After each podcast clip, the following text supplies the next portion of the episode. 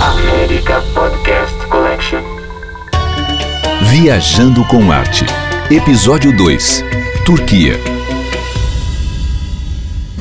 Oi, eu sou Milene Riso, que junto com a Clarice Linhares tenho esse projeto Viajando com Arte já há mais de 10 anos, onde a gente sempre busca alcançar destinos que sejam inusitados, destinos diferentes do que as pessoas costumam trilhar. E nessa nossa trajetória de mais de 10 anos já andamos por Turquia, Rússia, Marrocos, Índia, vários países da Ásia, Tailândia, Camboja, e o nosso objetivo é aproximar aproximar as pessoas dessas culturas diferentes, sempre com o objetivo de dar um pouco da história, da parte da arte, da cultura local. Fazer um panorama que ilustre, ao mesmo tempo seja bastante agradável das pessoas se aproximarem desses destinos. Esse é o episódio 2 do projeto Viajando com Arte e aqui nós vamos falar hoje sobre a Turquia.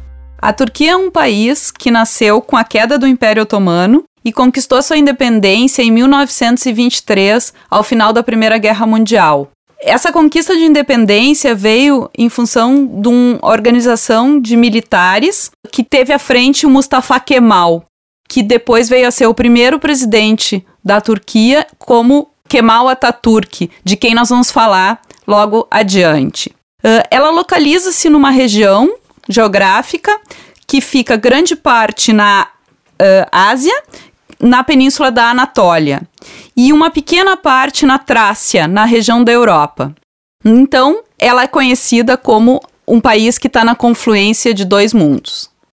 A cidade que representa exatamente essa esquina geográfica é a cidade de Istambul, que fica na beira do Estreito de Bósforo, que divide a Trácia da Anatólia. Em termos históricos, turcos, a gente muitas vezes confunde turcos com árabes. Uma das coisas que mais incomoda ao povo da Turquia é ser confundido, porque na verdade eles têm em comum com os árabes a religião mas eles têm uma etnia completamente diferente, uma língua diferente, uma origem diferente. Então, essa pequena confusão que acontece é muito mais em função da religiosidade do que qualquer outra questão que a gente pudesse levantar aqui.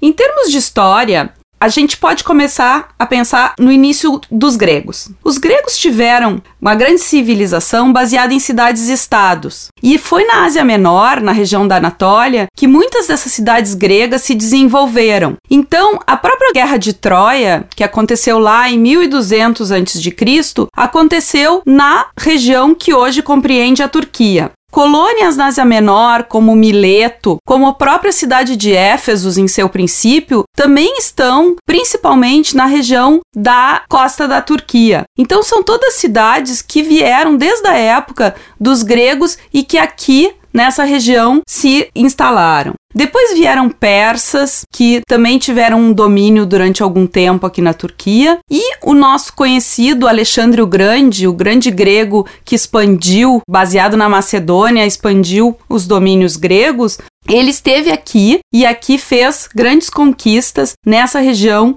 no interior da Anatólia mas foram os romanos, com toda a sua sede expansionista, que dominaram essa grande região por um tempo maior e aqui também fundaram cidades e aqui também tomaram as cidades dos gregos e fizeram a sua civilização e fizeram a sua infraestrutura e fizeram o seu sincretismo religioso com os povos que viviam na região da Anatólia. Os romanos fundaram, então, cidades, principalmente também na costa da Turquia, e foi na nossa atual Istambul que a gente tem o início, então, dessa história tão interessante que se dá com essa relação com os romanos. Istambul foi originalmente fundada como o nome de Bizâncio. Foi um rei grego que buscou, através de um dito do oráculo de Delfos, um local para fundar uma cidade. E o oráculo disse: procure um lugar aonde seja o oposto de uma terra de cegos. Bizes foi para a região do hum, Estreito de Bósforo e encontrou uma colônia fundada num local onde tinha um porto muito mal colocado e se deu conta que do outro lado, na outra margem desse mesmo estreito, tinha uma região muito mais fértil, com porto muito mais interessante para colocar uma cidade. Então ele interpretou o oráculo de Delfos e fundou a cidade de Bizâncio exatamente do outro lado dessas terras de cegos aonde inicialmente estaria. Com isso ele fundou a cidade de Bizâncio, que foi o embrião da atual Istambul. A partir daí, né, essa cidade foi se desenvolvendo e foi então com o imperador romano Constantino que essa cidade ganhou o seu nome, na qual ela é mais fortemente identificada, que foi Constantinopla. Constantino vivendo já o, declínio do Império Romano do Ocidente, aonde Roma estava sendo invadida e sendo ameaçada por muitos povos que viviam nos seus limites, começa a querer expandir mais o império para o Oriente. E nessa busca de expansão para o Oriente, ele vai para aquela cidade que já estava lá nessa esquina de mundo, né? Nessa grande ligação entre Europa e Ásia que vai ser a cidade de Bizâncio. Quando ele muda a capital de Roma para Bizâncio, ele acaba mudando o nome da cidade, de Bizâncio para Constantinopla. E aí a gente tem o início então de uma nova era que quando Roma Ocidente, quando a cidade de Roma e o Império Romano do Ocidente caem nas mãos dos bárbaros, a gente vai ter o início do Império Bizantino. Esse Império Bizantino é uma continuação, de alguma forma, do Império Romano. Ele é uma continuação com algumas características muito peculiares, como o Império Bizantino vai usar a língua grega, o Império Bizantino vai basear a sua identidade muito na religiosidade e existe uma relação muito próxima do imperador com o dominador, com o organizador da igreja. Então, o Império Bizantino vai ter essa continuidade, mas ao mesmo tempo uma quebra em relação ao Império Romano do Ocidente. O Império Bizantino também é chamado de Império Romano do Oriente. E o interessante é que no século V, quando cai Roma, a gente vai ter esse final do Império Romano do Ocidente e por mais mil anos o Império Bizantino vai se manter com várias tentativas de reunificação, de retomada da Europa, mas vai ser uma história que vai se manter até o início da Idade Média quando tem a entrada dos turcos propriamente ditos nessa região e a gente vai ter o início do que hoje a gente conhece como o país chamado Turquia. Vai ser só lá, em 1453, que os turcos vão entrar na cidade de Istambul, atual ou antiga Constantinopla, e vão instaurar o seu Império Otomano, otomano, turco-otomano, para começar uma nova era.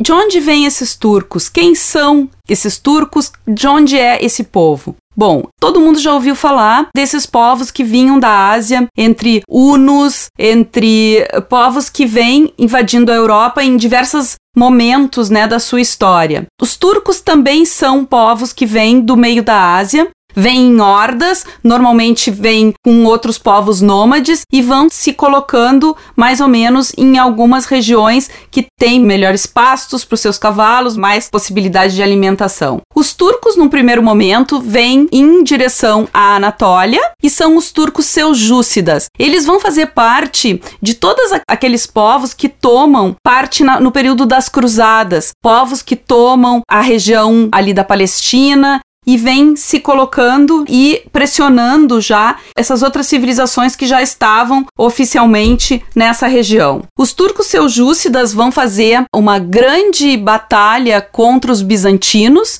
né? Em 1071, vocês veem que são já 300 anos antes deles chegarem em Istambul, eles já começam a pressionar e eles vão estar no coração desses povos que lutam contra os cristãos no período das cruzadas. Muitos desses movimentos de cruzadas que vêm da Europa vão ser movimentos que vão se bater e a gente vai ter castelos dos templários, dos hospitalários colocados aqui na região da Turquia em função desse período de cruzadas que acontece aqui. Pois então, os turcos seljúcidas vão ser os primeiros que vão se colocar e durante um tempo eles vão dominar o palco aqui das batalhas, mas logo em seguida eles mesmos vão perder para os turcos otomanos que são então a origem do nome do Império Otomano, que vai ser esse grande império que vai inclusive dominar toda essa região que se dá da Palestina, até do norte do Egito, os otomanos vão fazer um império tão grande que vai até a região do Marrocos e que vai chegar também até as margens de Viena, na Áustria. Vai ser um dos maiores impérios que vai se colocar na nossa história vão ser os otomanos. Então, um império que dura de 1300 até 1922 é um império, além de muito grande em extensão, muito duradouro em termos de tempo.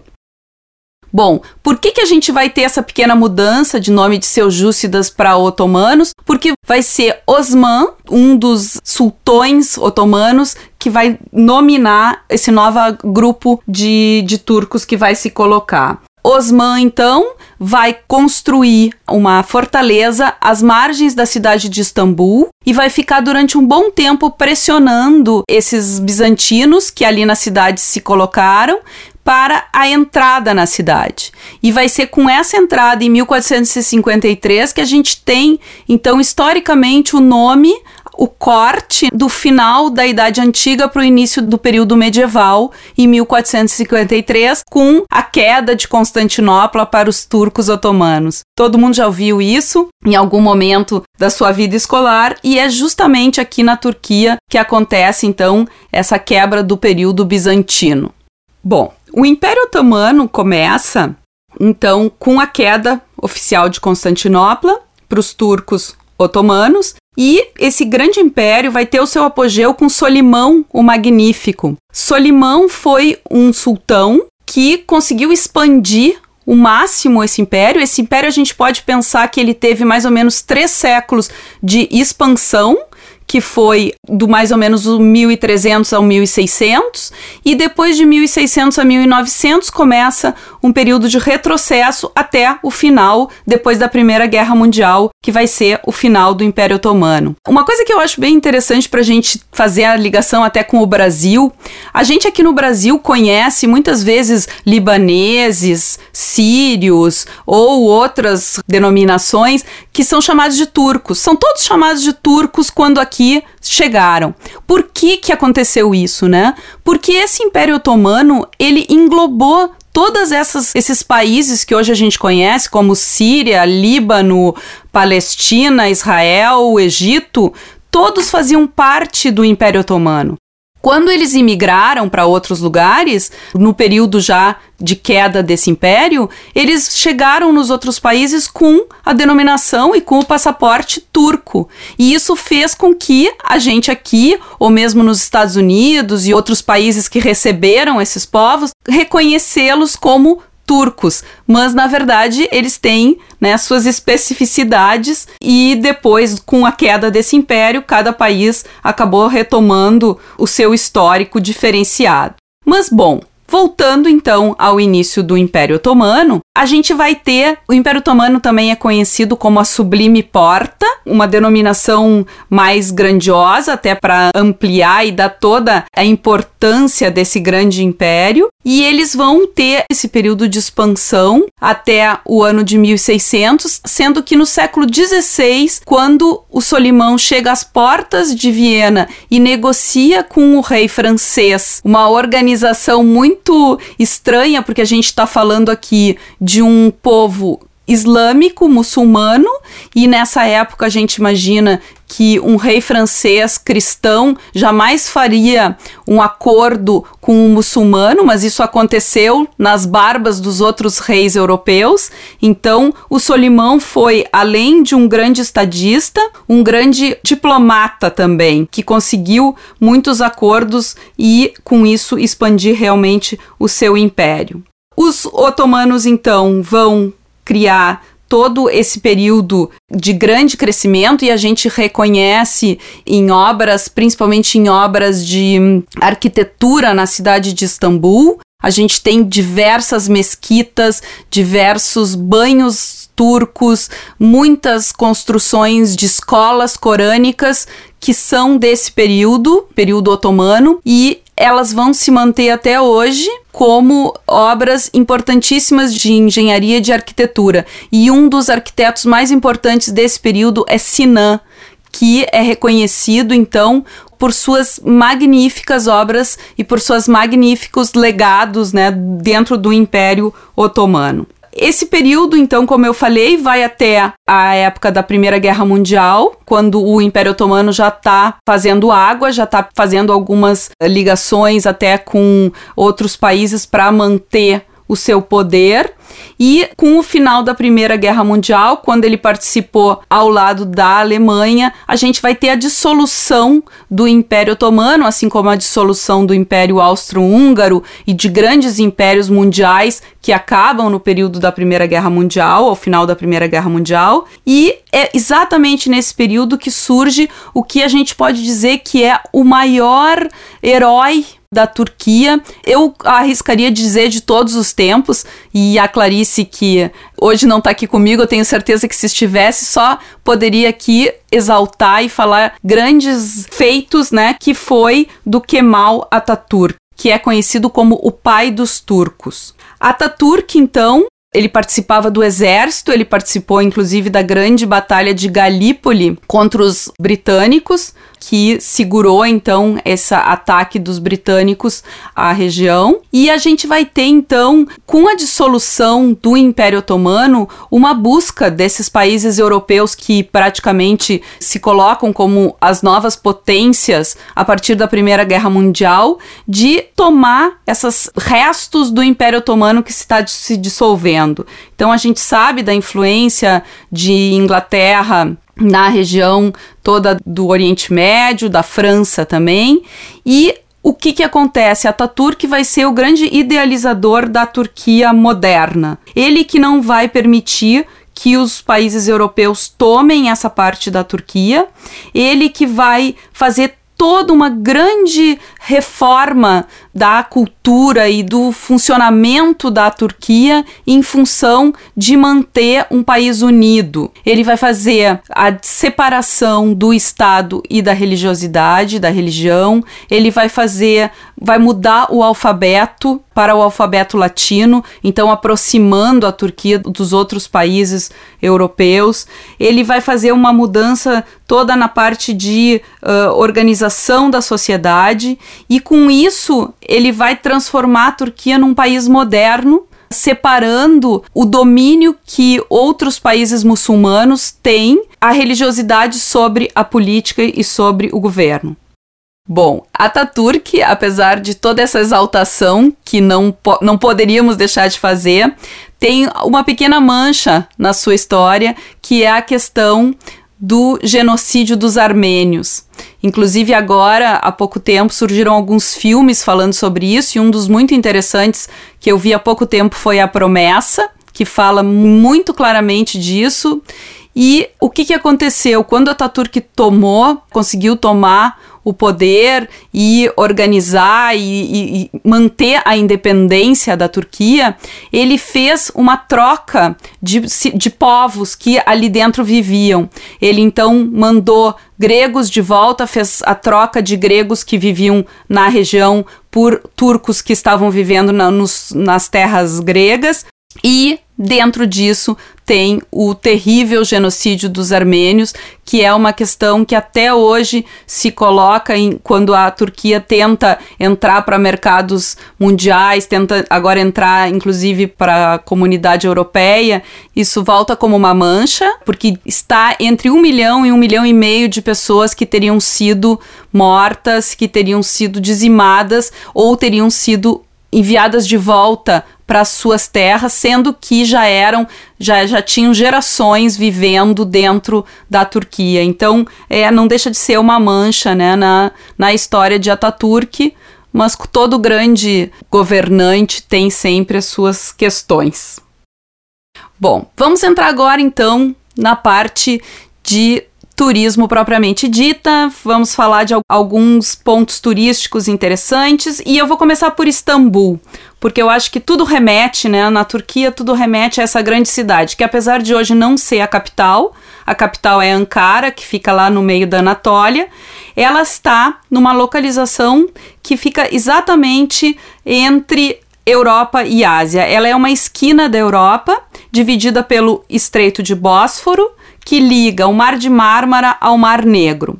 Esse estreito tem por volta de uns 30 quilômetros e a sua extensão, né, mais a parte mais estreita tem uns 700 metros, é onde fica a primeira ponte que liga a região da Europa com a região da Ásia. Nessa configuração, Istambul, então, é uma cidade que tem um pé em cada continente, né? E a gente vai ter ali marcas muito importantes, desde gregos, romanos, muitas marcas de europeus como venezianos, que aqui tiveram um período do Império Latino, depois turcos e por aí adiante até o que a gente tem hoje, que é uma cidade extremamente cosmopolita, uma cidade que pulsa, uma cidade rica e ao mesmo tempo uma cidade aonde toda a questão do mundo muçulmano, que para nós muitas vezes é difícil de nos aproximarmos, é colocada de uma forma bastante leve. Eu sempre digo que uma pessoa que nunca foi para um país muçulmano, Istambul, a Turquia, é a melhor porta de entrada, porque ela, ao mesmo tempo que guarda essa cultura, ela tem uma personalidade bem mais ocidentalizada que outros países que têm a cultura e que têm a religião muçulmana. Bom, Istambul, né? Istambul é dividida em bairros. Uh, o, o bairro que mais tem uh, elementos e, e grandes obras de arquitetura históricas é Sultanahmet. É muito interessante porque ali está, frente a frente, a Mesquita Azul, a grande igreja Hagia Sofia, o Palácio dos Sultões Topkapi, e, além de tudo, tem uma vida, restaurantes, grandes salas de banho. Então, é um lugar onde a gente sente muito a cultura local.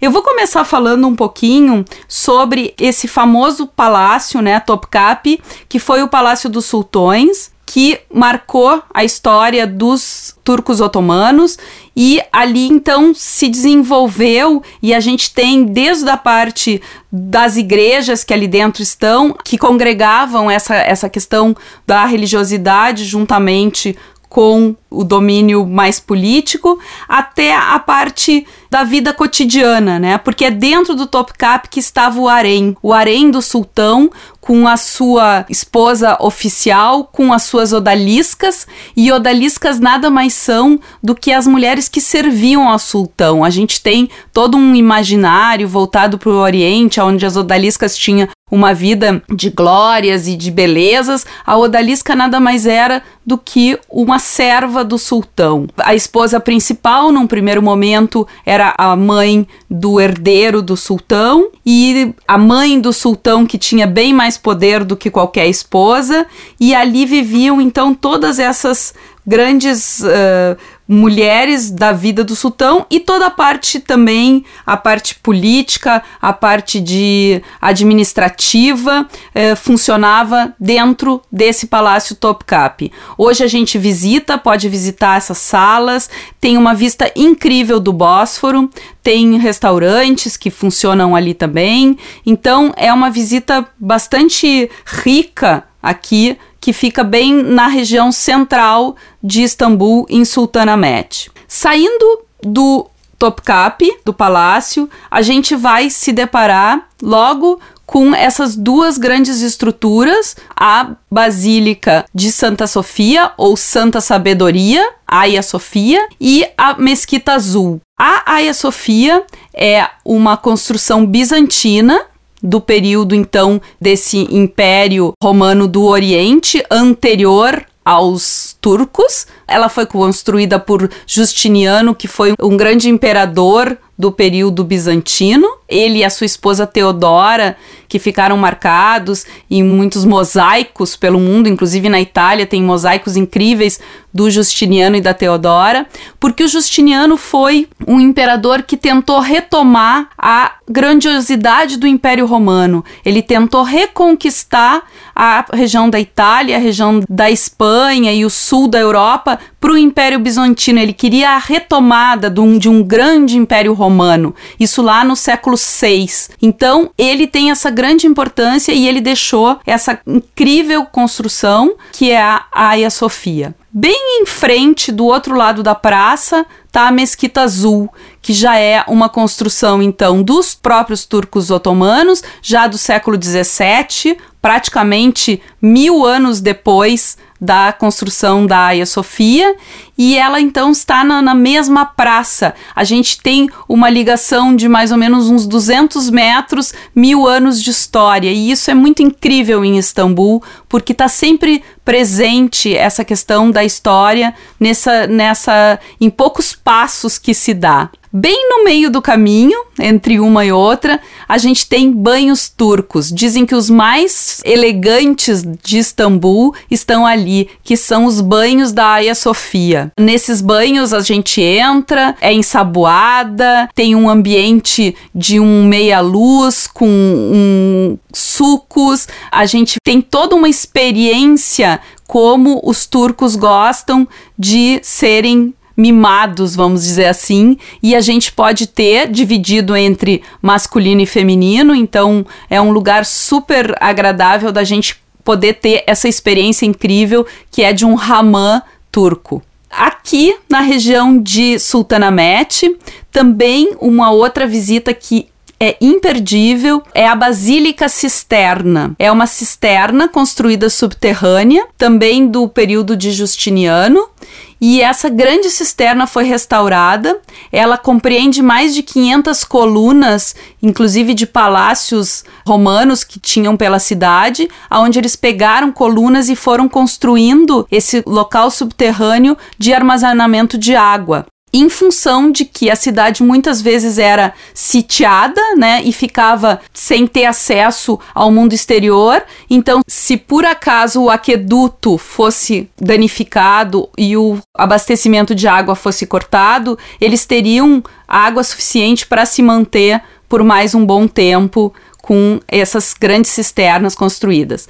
É uma visita muito bonita, toca uma música baixinha, por ser embaixo da terra, é, fica a meia luz. Então, também é uma visita imperdível aqui e fica logo na saída da Hagia Sofia, a gente tem essa visita aqui da Basílica Cisterna.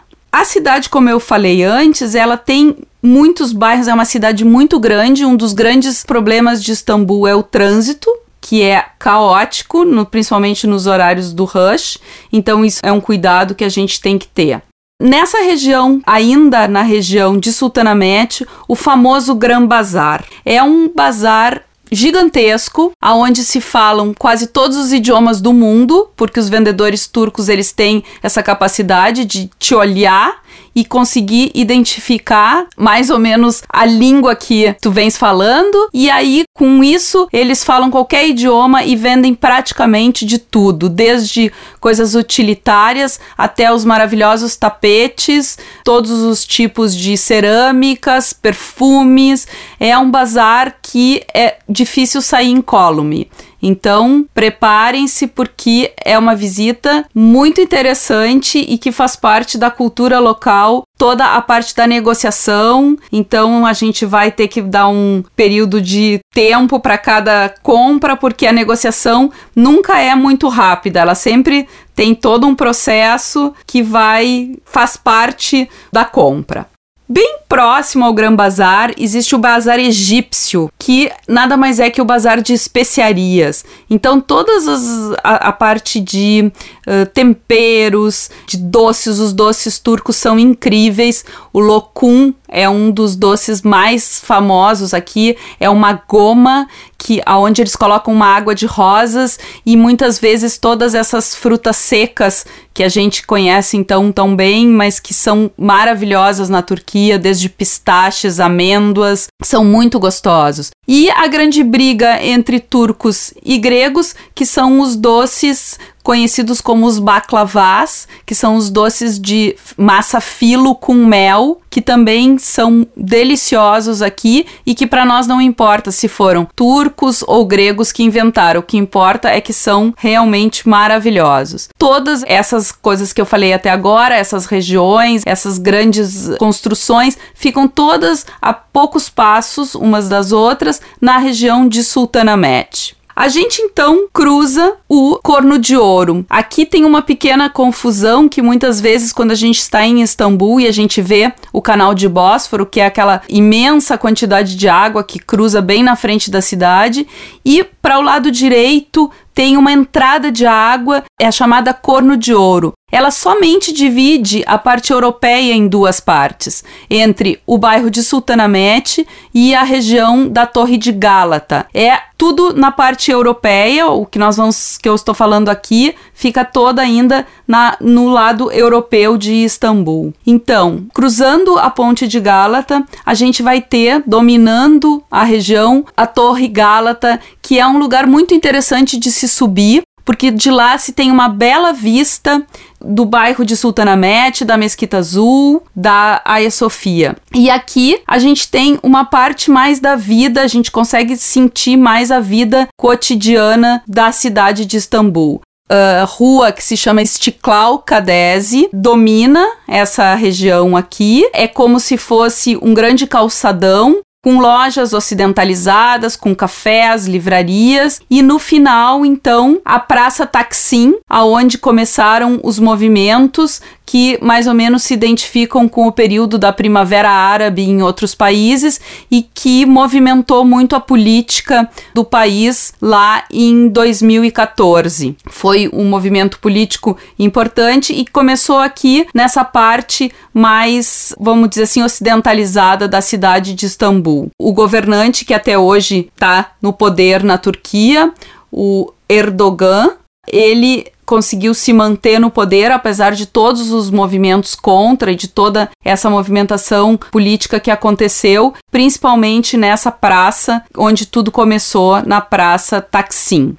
Dessa região a gente pode descer diretamente para o Bósforo e uma outra um outro passeio imperdível em Istambul é fazer uma navegação pelo Bósforo. Muitas pessoas chegam em Istambul de barco e aí conseguem ter essa visão da cidade desde a parte então da água e é muito, muito interessante porque tem muitas torres de mesquitas, então é, é uma visão muito bonita. Mas para quem tivesse chegado de avião ou estiver visitando Istambul, por mesmo que seja por pouco tempo, vale muito a pena fazer um passeio de barco aqui, porque aqui se vê na beira do Bósforo as casas de madeira otomanas, que são bem do período otomano, que são muito bem conservadas, os palácios em estilo mais europeu, como o Dolmabahçe, que é um palácio, então, que os sultões, no final, já no período de declínio do Império Otomano, constroem na beira do Bósforo, já em estilo europeu. E mais pro final, mais profundo do Bósforo, a gente tem inclusive as ruínas da fortaleza por onde entraram os otomanos na cidade de Istambul. Então, como eu disse, em alguns quilômetros a gente tem toda uma história se desenvolvendo aqui na beira do Bósforo.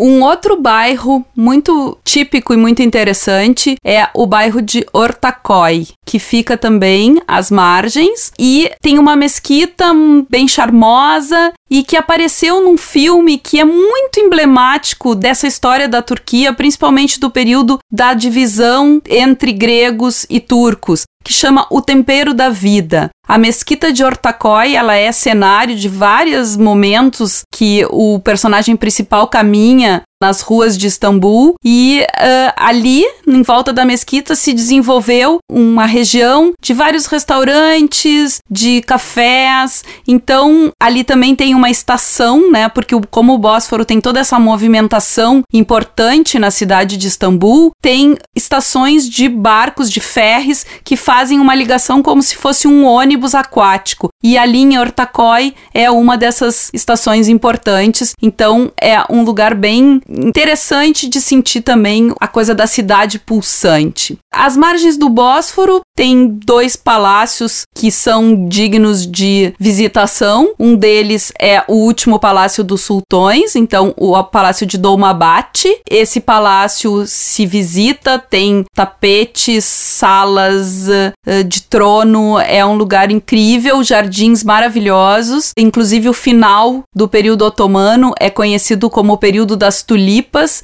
e os jardins do Dolmabahçe tem tulipas maravilhosas. Inclusive, para constar, a tulipa é uma flor originária da Turquia, que foi levada para a Europa e lá se desenvolveu principalmente na Holanda, como a gente sabe, mas originária daqui. Então, os jardins do Dolmabahçe são imperdíveis, então é uma visita também muito interessante. E outro palácio que construído mais ou menos dentro da mesma linha é o palácio de Siragan ou Shiran, que nem os turcos dizem, que hoje se transformou num hotel e é uma vista linda do Bósforo a partir do Siragan que se tem. O hotel é cinco estrelas, maravilhoso, mas se pode visitar, almoçar ou fazer alguma paradinha ali que também é uma coisa bem legal de se fazer. E para quem já visitou e já teve todas as experiências mais turísticas e ainda tem algum tempo em Istambul, um bairro que congrega toda um, uma coisa do dolce far niente, da bela vida, é o Caracói. Caracói é aonde o pessoal da cidade vai a bons restaurantes, lá transitam as pessoas que estão trabalhando e que vão num almoço de negócios. A gente encontra então pessoas na vida comum, na vida diária e ao mesmo tempo um lugar super interessante, com boas lojas, um lugar que dá para a gente sentir essa coisa da cidade mais real e não tanto a cidade para o turista. Então, é uma visita também que vale a pena para quem tem mais tempo na cidade. Dentro da Turquia, um lugar que é praticamente único no mundo é a região da Capadócia. Pelas suas formações rochosas, absolutamente diferentes de qualquer outro lugar do mundo, bem no meio da região da Anatólia, fica essas montanhas aonde durante algum tempo os cristãos se esconderam de outras perseguições de povos locais. Então, ali a gente encontra na região de Goreme, principalmente, uma grande uh, museu ao ar livre, aonde a gente tem uma das primeiras catedrais e igrejas cristãs que a gente tem na, na nossa história. São construções quase rupestres, escavadas na rocha e com pinturas murais muito antigas e muito bem conservadas em função de que o clima é muito seco. É uma região grande em termos de extensão, se tem várias partes diferentes para visitar. Em Goreme, como eu falei, fica o coração, mas o Tissar e outras pequenas localidades locais também guardam muitas coisas interessantes, como o Vale do Amor, que é um grande campo com essas rochas esculpidas pelo vento e muitas vezes informações fálicas que deixam a paisagem completamente inusitada. Ali se pode fazer passeios a cavalo, se pode fazer caminhadas, trilhas.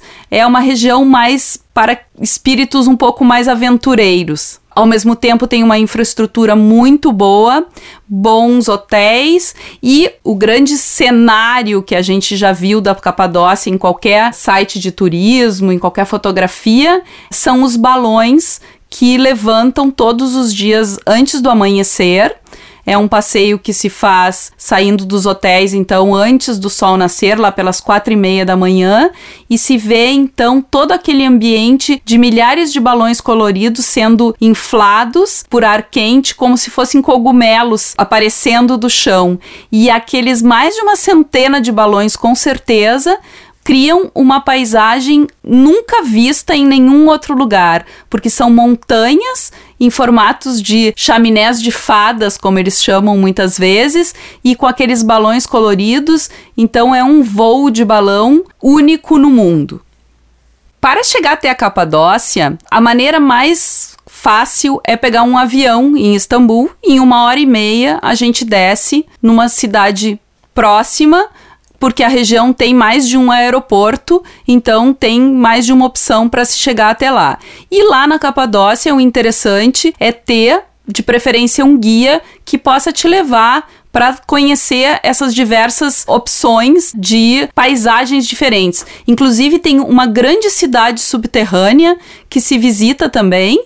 Ali na cidade subterrânea, a gente não vai ter a riqueza de decoração que tem na parte do Museu das Catedrais, mas também é uma visita bem interessante porque mostra assim como as pessoas conseguiam viver daquela forma praticamente sem ver a luz do sol durante muito tempo, mas com muitos túneis interligados que faziam que uma grande comunidade ali se escondesse e conseguisse sobreviver. A Turquia também tem estradas. Muitas pessoas fazem essa parte das viagens internas de carro ou de ônibus, mas trens não tem muitos que façam todas essas ligações. Então, normalmente se faz ou de avião ou de ônibus essas viagens internas. Saindo da Capadócia, uma outra parte muito interessante e bastante conhecida da Turquia é o seu litoral. O litoral da Turquia não é tão famoso quanto o litoral da Grécia, principalmente para a parte de praias, mas eu posso dizer que é tão interessante quanto as praias gregas são as praias da Turquia, principalmente da região de Bodrum, que é conhecida como a Riviera Turca. Bodrum tem um grande calçadão, também com lojas e restaurantes que fazem a festa de quem gosta de cópias, vamos dizer assim. Na Turquia se compra todos os tipos de bolsas de marcas internacionais e Bodrum é uma das mecas dessa parte de comércio da Turquia. Mas tirando isso, a cidade é super aprazível, tem um porto cheio de barcos de onde se pode fazer passeios, inclusive para a ilha grega de Kos, que fica a pouco tempo de distância do litoral de Bodrum, uma distância que se faz em passeios de um dia, então de barco ali em volta da, da cidade, é um passeio também muito interessante. E na cidade de Bodrum tem um castelo que eles chamam de ruínas, mas ele está muito bem conservado, que é onde se concentraram uma dessas grandes ordens do período das cruzadas, que foi a ordem dos hospitalários. Então, nesse castelo de São João, a gente vai ter uma riqueza de história para contar do período das cruzadas, quando então essas ordens religiosas cuidavam dos caminhos para que esses guerreiros viessem e tentassem retomar as terras santas para os cristãos. Então, vai ser aqui na costa da Turquia um dos caminhos desses cavaleiros cruzados. Em Bodrum, a gente tem também uma vida noturna muito interessante hotéis muito bons, grandes resorts de praia. Então, para as pessoas que querem aproveitar mais a Turquia como um destino não tão cultural, mas mais de praia e de sol. O verão é um período também longo que vai de junho até início de setembro. A gente aproveita muito bem a praia na Turquia. O mar é um pouco geladinho, mas ao mesmo tempo muito transparente. Então são praias muito agradáveis.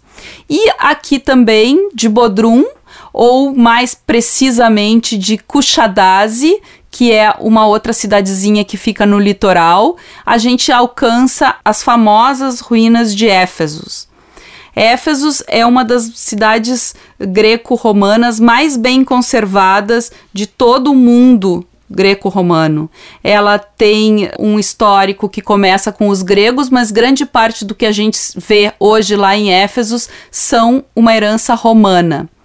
A cidade então está sendo escavada ainda, mas tem obras muito bem preservadas, como o anfiteatro, a Rua de Mármore e principalmente a Biblioteca de Celsus.